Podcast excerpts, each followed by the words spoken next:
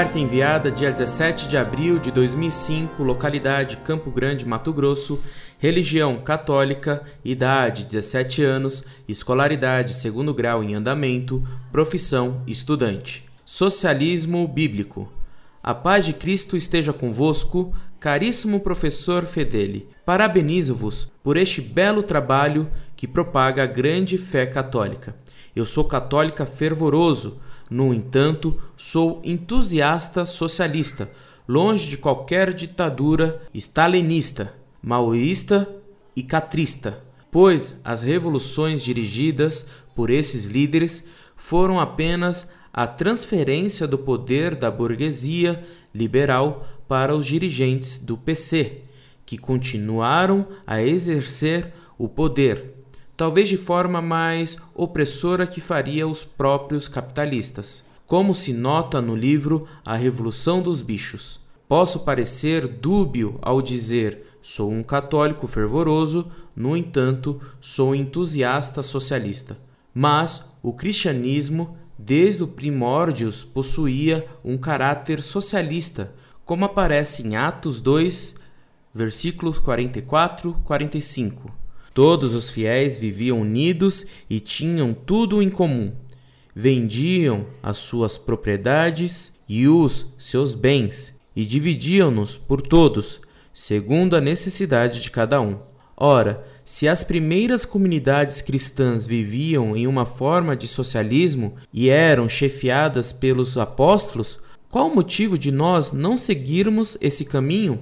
Aliás, o texto transcrito acima coincide com Marx ao declarar no Manifesto Comunista que cada um produza segundo a sua capacidade e receba segundo a sua necessidade. O verdadeiro socialismo só pode se tornar possível com o aprimoramento do sentimento cristão de desapego às coisas materiais, como Jesus sempre pregou.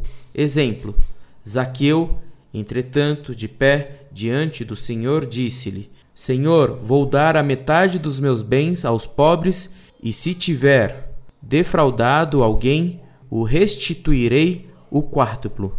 Jesus disse: Hoje a salvação entrou nesta casa, portanto, este também é filho de Abraão. Lucas 19, 8, 9. Portanto, eu acredito que o catolicismo e o verdadeiro socialismo presente na Bíblia devem andar de mãos juntas. Prezado professor Fedeli, se eu estiver errado, por favor, me mostre o certo. Se for possível, me aponte fontes para um posterior estudo sobre o assunto. Por favor, me responda. Grato, na paz de Jesus Cristo.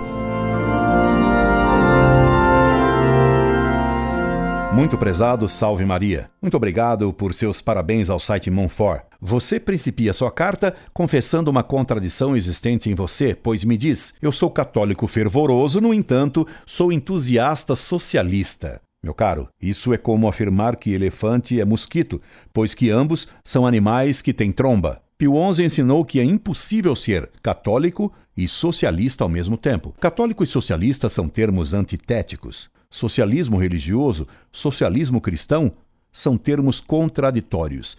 Ninguém pode ser ao mesmo tempo bom católico e verdadeiro socialista. Pio XI quadragésimo ano, 15 de maio de 1931. Denzinger, 2270. Mas então, meu caro, como conseguiu você a proeza de realizar o impossível em seu espírito? O socialismo defende a igualdade dos homens. O catolicismo defende a desigualdade como legítima e boa e sempre condenou o igualitarismo, entre eles não há conciliação possível. Sobre esse tema da desigualdade, peço-lhe que leia o trabalho sobre desigualdade e igualdade de direitos no site Monfort. Lá você encontrará as provas de São Tomás sobre o bem da desigualdade entre os homens e as provas de que Jesus defendeu, praticou e recomendou que se tratassem desigualmente as pessoas. Também é falsa a sua interpretação de que, a princípio, o cristianismo foi de caráter socialista. Nos Atos dos Apóstolos, se conta que os primeiros cristãos em Jerusalém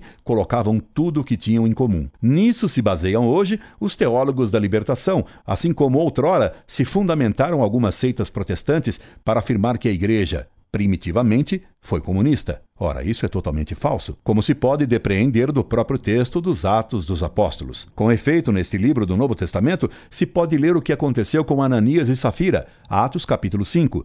Nesse capítulo 5 dos Atos dos Apóstolos, se conta que esse casal de judeus, tendo se convertido, resolveu dar um campo que era deles para São Pedro, como era costume em Jerusalém. Entretanto, Ananias e Safira não quiseram dar tudo e guardaram uma parte do preço do campo que haviam vendido. Entregaram então a São Pedro somente parte do preço obtido, retendo o restante para si. São Pedro os condenou não por terem guardado parte do preço do campo, mas por terem mentido. Por isso, se lê que São Pedro lhes disse: Não é verdade que, conservando-o, o campo era teu, e mesmo depois de vendido, não estava em teu poder o preço? Por que puseste em teu coração tal coisa? Não mentistes aos homens, mas a Deus. Atos, capítulo 5, versículo 4. Recomendo-lhe que leia esse capítulo 5, mas já do texto que citei, se compreende que ninguém era obrigado a dar tudo aos apóstolos, dava quem queria. Portanto, não havia comunismo de bens em Jerusalém, na igreja primitiva. Esse exagero dos cristãos de Jerusalém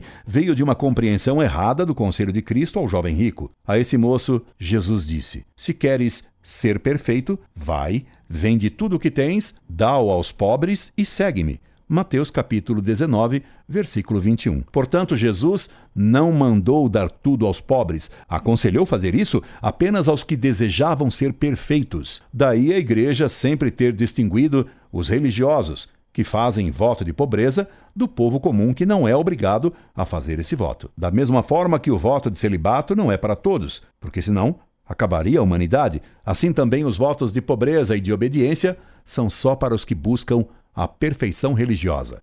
A vida religiosa perfeita dos frades e freiras segue os três conselhos de perfeição, que são os votos de pobreza, obediência e castidade. Os fiéis comuns devem obedecer aos mandamentos apenas. O direito de propriedade é um direito natural, como é também o direito de casar-se, mas aqueles que pretendem alcançar uma perfeição mais alta, estes renunciam ao direito de propriedade e ao de casamento para seguir a Cristo mais de perto. Espero que tenha compreendido a explicação que lhe dei e que atendisse o pedido de que o corrigisse caso estivesse errado. Que Deus o guarde. Escreva-me sempre. Incorde Jesus Semper Orlando Fedeli.